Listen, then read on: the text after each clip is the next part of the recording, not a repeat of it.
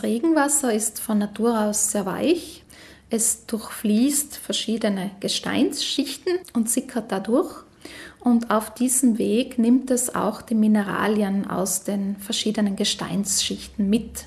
Je nachdem, durch welches Gestein das Wasser sich seinen Weg bahnt, kann sich dabei härteres oder weicheres Wasser bilden.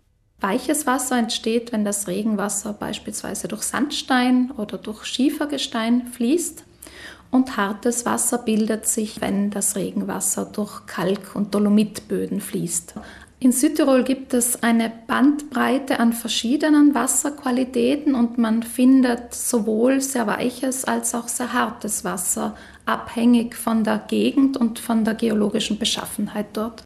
Hartes Wasser hinterlässt in Haushaltsgeräten wie Wasserkochern oder Kaffeemaschinen eine weiße, poröse Kalkschicht.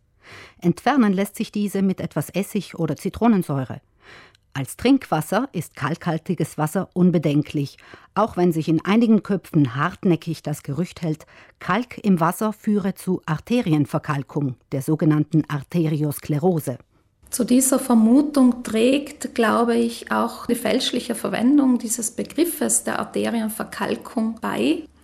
Eigentlich handelt es sich da um andere Ablagerungen an den Gefäßwänden. In erster Linie lagert sich da Cholesterin ab und das Cholesterin verändert sich dann noch aufgrund verschiedener entzündlicher Prozesse in den Gefäßwänden.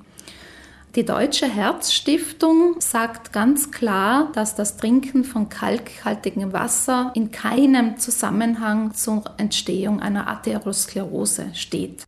Die Ursachen für Arteriosklerose sind andere.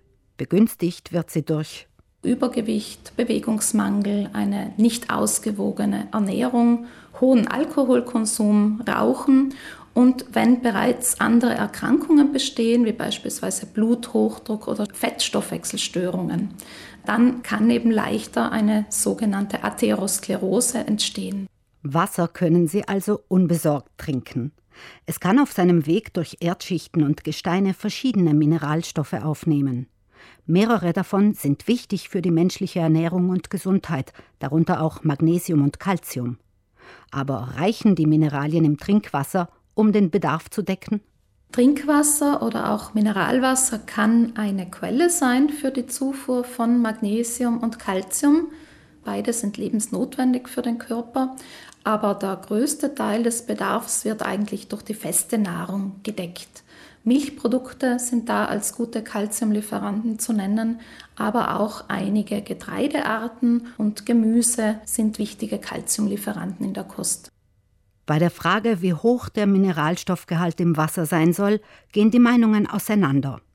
Manche Menschen greifen lieber auf Mineralwasser zurück, als Leitungswasser zu trinken, da sie glauben, dass Mineralwasser mehr Mineralstoffe enthält. Bis vor ein paar Jahren war das auch der Fall, Mittlerweile hat die EU das Gesetz jedoch aufgehoben, das besagte Mineralwasser müsse besonders mineralstoffreich sein. Deshalb ist der Mineralstoffgehalt des Leitungswassers nicht selten höher als der des Mineralwassers.